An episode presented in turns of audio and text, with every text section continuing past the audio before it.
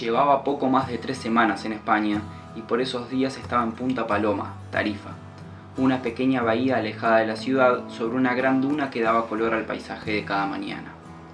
Era nuestra última tarde ahí y junto con dos amigos decidimos ir a conocer una de las playas escondidas a varios kilómetros de distancia. Si bien la idea era ir caminando, la gran fuerza del viento combinada con la arena de las dunas hizo imposible el paseo por lo que decidimos hacer dedo y en menos de 40 minutos ya estábamos en la entrada del bosque que conducía a la playa. Al llegar nos acomodamos tras una enorme roca para evitar los embates del viento e inmediatamente me propuse hacer lo mismo que hago en cada lugar nuevo que visito, sacar una foto del mate. La perspectiva era clara, con un mar furioso que se estrellaba con fuerza en las rocas de la orilla mientras el viento se ocupaba en despeinar la cresta de las olas. En ese momento vi perfectamente dónde ubicarme para tomar la foto, una piedra impoluta nacida de la orilla y se teñía de cuatro o cinco colores cada vez que una ola rompía en ella.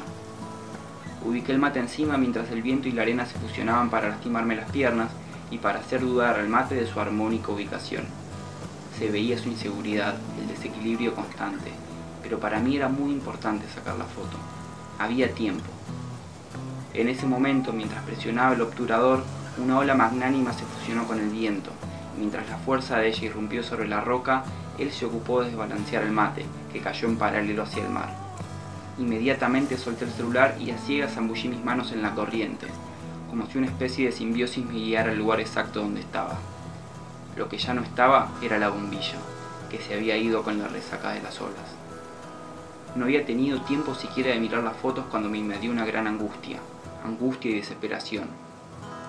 Dentro de dos días volaba a Francia para trabajar en un festival y yo, desprevenido como siempre, no llevaba conmigo otra bombilla. Al regreso de la playa pregunté de algún lugar donde conseguir reemplazo de aquel tubo de ilusiones, pero en Tarifa no había ninguno. La tarde del día siguiente viajaba a Sevilla, ciudad donde tenía el vuelo, por lo que aún mis esperanzas no estaban agotadas. Sé que puede sonar exagerado, anecdótico o incluso insulso, pero para mí el mate es una compañía necesaria, sobre todo al estar tan lejos de mis afectos recurrentes, es un cable a tierra que me lleva sin barreras a casa con mis amigos o al club del barrio, y todavía no estaba tan seguro de querer soltar por completo mis cimientos.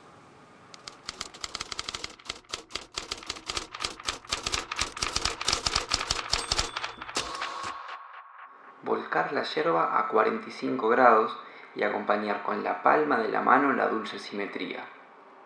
Tapar un extremo de la bombilla, que no escapen los silencios y zambullirla lentamente sobre el surco de agua tibia.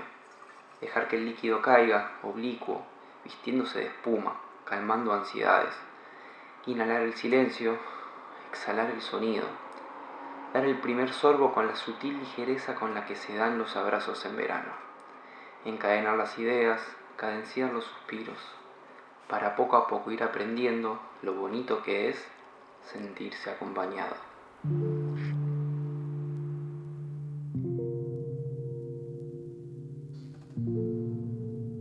Sevilla es una ciudad andaluza que alberga cientos de argentinos y argentinas, por lo que sentía que no podía ser tan difícil conseguir una nueva bombilla. La única dificultad era el tiempo, ya que llegaba a las 9 de la noche y a las 3 de la tarde del día siguiente partía rumbo a París. En un atisbo de coherencia recordé que una amiga de Buenos Aires vive ahí, así que sin mediar siquiera formalismos le envié un mensaje redactando lo único que me importaba en ese momento. ¿Sabes dónde puedo comprar una bombilla?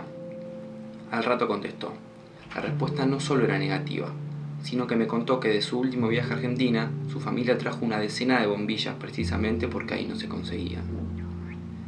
Me invadió una mezcla de desazón y tristeza. Me imaginé un mes en Francia sin poder tener el consuelo de llevar un mate cada mañana y empecé a sentirme atrapado por ir a un país donde ni siquiera hablo la propia lengua. Todas las esperanzas que en mí habían nacido para la nueva experiencia se vieron disueltas, corrompidas, todo por una estúpida foto. A las 9 de la noche, como estaba previsto, llegué a Sevilla. Llevaba un mes en Europa y hasta ese momento nunca había gastado dinero en alojamiento, por lo que esa noche no sería la primera vez. Comencé a caminar las calles encendidas de la ciudad mientras esperaba respuesta a mis 10 solicitudes de couchsurfing, las cuales nunca llegaron, y la plaza de San Sebastián se presentaba como el mejor lugar para pasar la noche. Fue entonces que decidí volver al enunciado principal de la ciudad.